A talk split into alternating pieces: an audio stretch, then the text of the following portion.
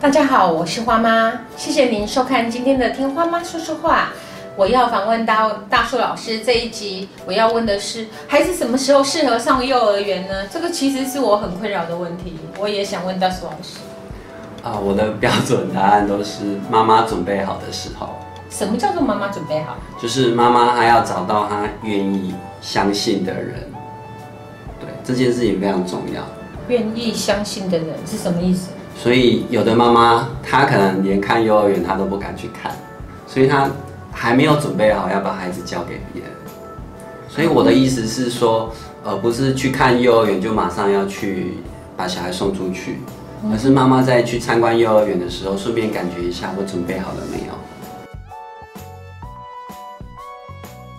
我还是很没有很清楚。那么准备是要准备的哪些东西？一个是让孩子好像可以分开，跟你本人分开。刚刚您的意思是这样，对不对？可是就我的观念来看，以前我们都是说，哦，好像在家里面没有学到什么东西，所以送孩子是学什么？嗯，现在听因为现在有很多家长，他们有一些资源可以在家自学，哦所以我现在的答案就改成这样。哦，OK，啊，其实一方面我也发现小孩其实他们的适应能力都非常好，是是是，就是他们情绪反应比较大，嗯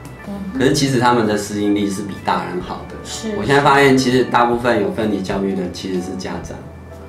其实老实说，我自己的经验不是这样，哦因为 OK 因为我想这是一个特例，因为我孩子小时候在国外长大，嗯，然后因为他没有朋友，然后没有我没有台湾的孩子在一起，所以他跟一大堆韩国小孩也没有，因为我们住在那种办公大楼里面，所以他没有朋友。我当初一开始送他进幼儿园的时候，我完全没有想到要准备，我只有想到说我孩子需要人际互动，是所以把他送过去了。果然每天都分离焦虑，长达半年都在哭泣。也没有三个月我们就回台湾了，因为受不了，在台湾又待几个月，又再过去哈。那我不知道你听到我刚刚那样的叙述，你有什么感觉？其实我对那一段他每天哭泣的过过程，就觉得整个耳朵在嗡嗡作响。所以有一些孩子，他们的确是太早去了。嗯哼，那这个部分你只有送去你才知道。嗯哼，那我自己的经验是，大部分的孩子其实他们适应的都很好，是他们只有在分开的那个时候。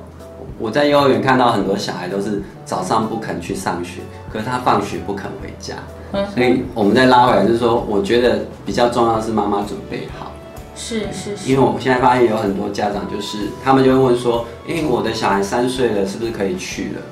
可是其实我常常感受到是他们还没有准备好要把小孩送去幼儿园。是是，那如果妈妈有准备好了，是不是也有比较你觉得恰当的时机，或者是年龄，或者是怎么样的环境是比较适合让孩子去呃就读的？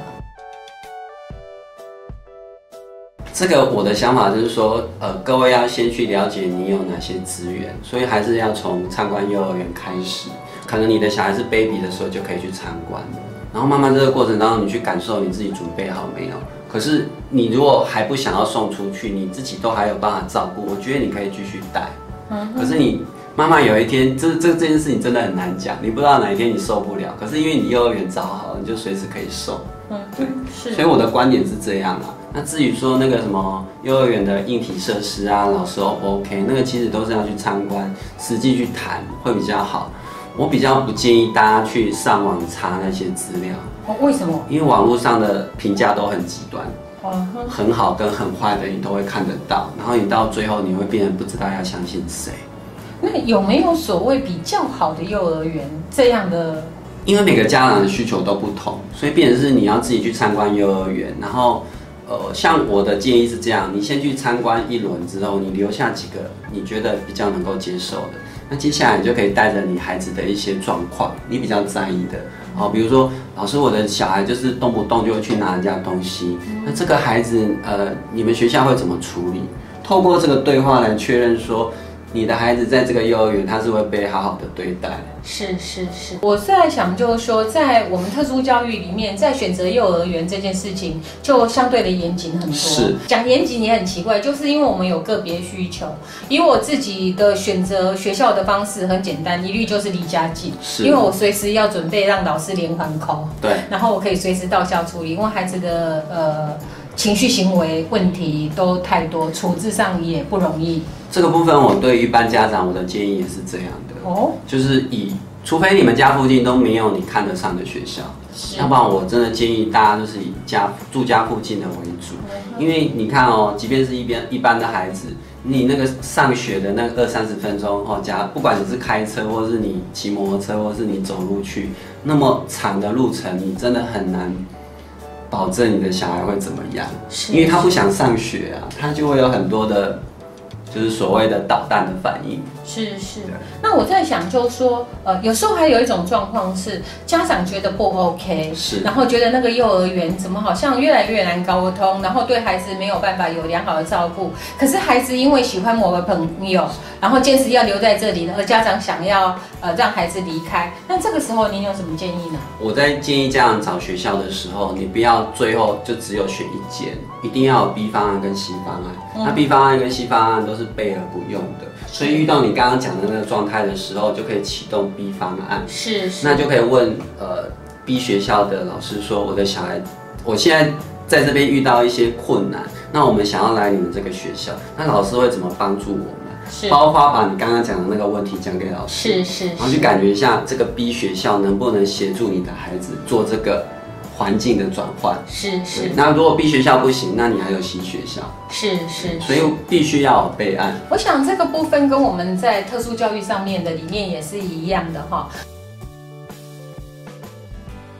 一般来讲，就是说，就我们的选择，呃，常常就是其实不见得是幼儿园好不好，或或他还有可能是适不适合的问题。是好，那呃，在节目的最后，我想要提醒的是，呃，我请大苏老师来，谢谢他告诉我们一般呃普通生的做法。可是如果就就特殊教育上面，我要有一个简单的提醒，就是呃，公立学校、托儿所，它有一些公立的资源是给特殊教育的孩子使用的，它可以申请一些特殊教育资源。那细节我不多说。可是除了这个之外呢，在呃幼儿园要进小学的时候，我们还有呃可以申请缓读，就是晚一年读，或者是申请呃休业年限加长之类的这样子的特殊教育的需求。如果您有这样的需求，请上网去查询。这个时候还是要问一下，然后呃做一些简单的资料，然后呃因为各县市或者是各层级的学校资源都不一样，我只是希望大家了解有这么一块的东西是可以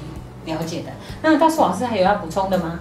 没有，我觉得妈妈真的可以相信你自己的直觉哈。是是如果你觉得这个学校哪里不对劲，那就把它画叉叉，嗯去找下一间学校。因为如果你觉得，即便人家跟你说这个学校很好，可是你就是觉得哪里怪怪的，你真的之后发生事情，你就会开始去，就是说，对对对，难怪我当初觉得怪怪的。对所以各位妈妈真的相信你的直觉。先安心，对不对？对不管怎样，该你觉得怪怪的就去求救，就是找专家之类的，对对对或者是就医。好，谢谢大树老师今天呃给我们的指导，呃，下次我们再见喽。有问题请在底下留言，谢谢大家。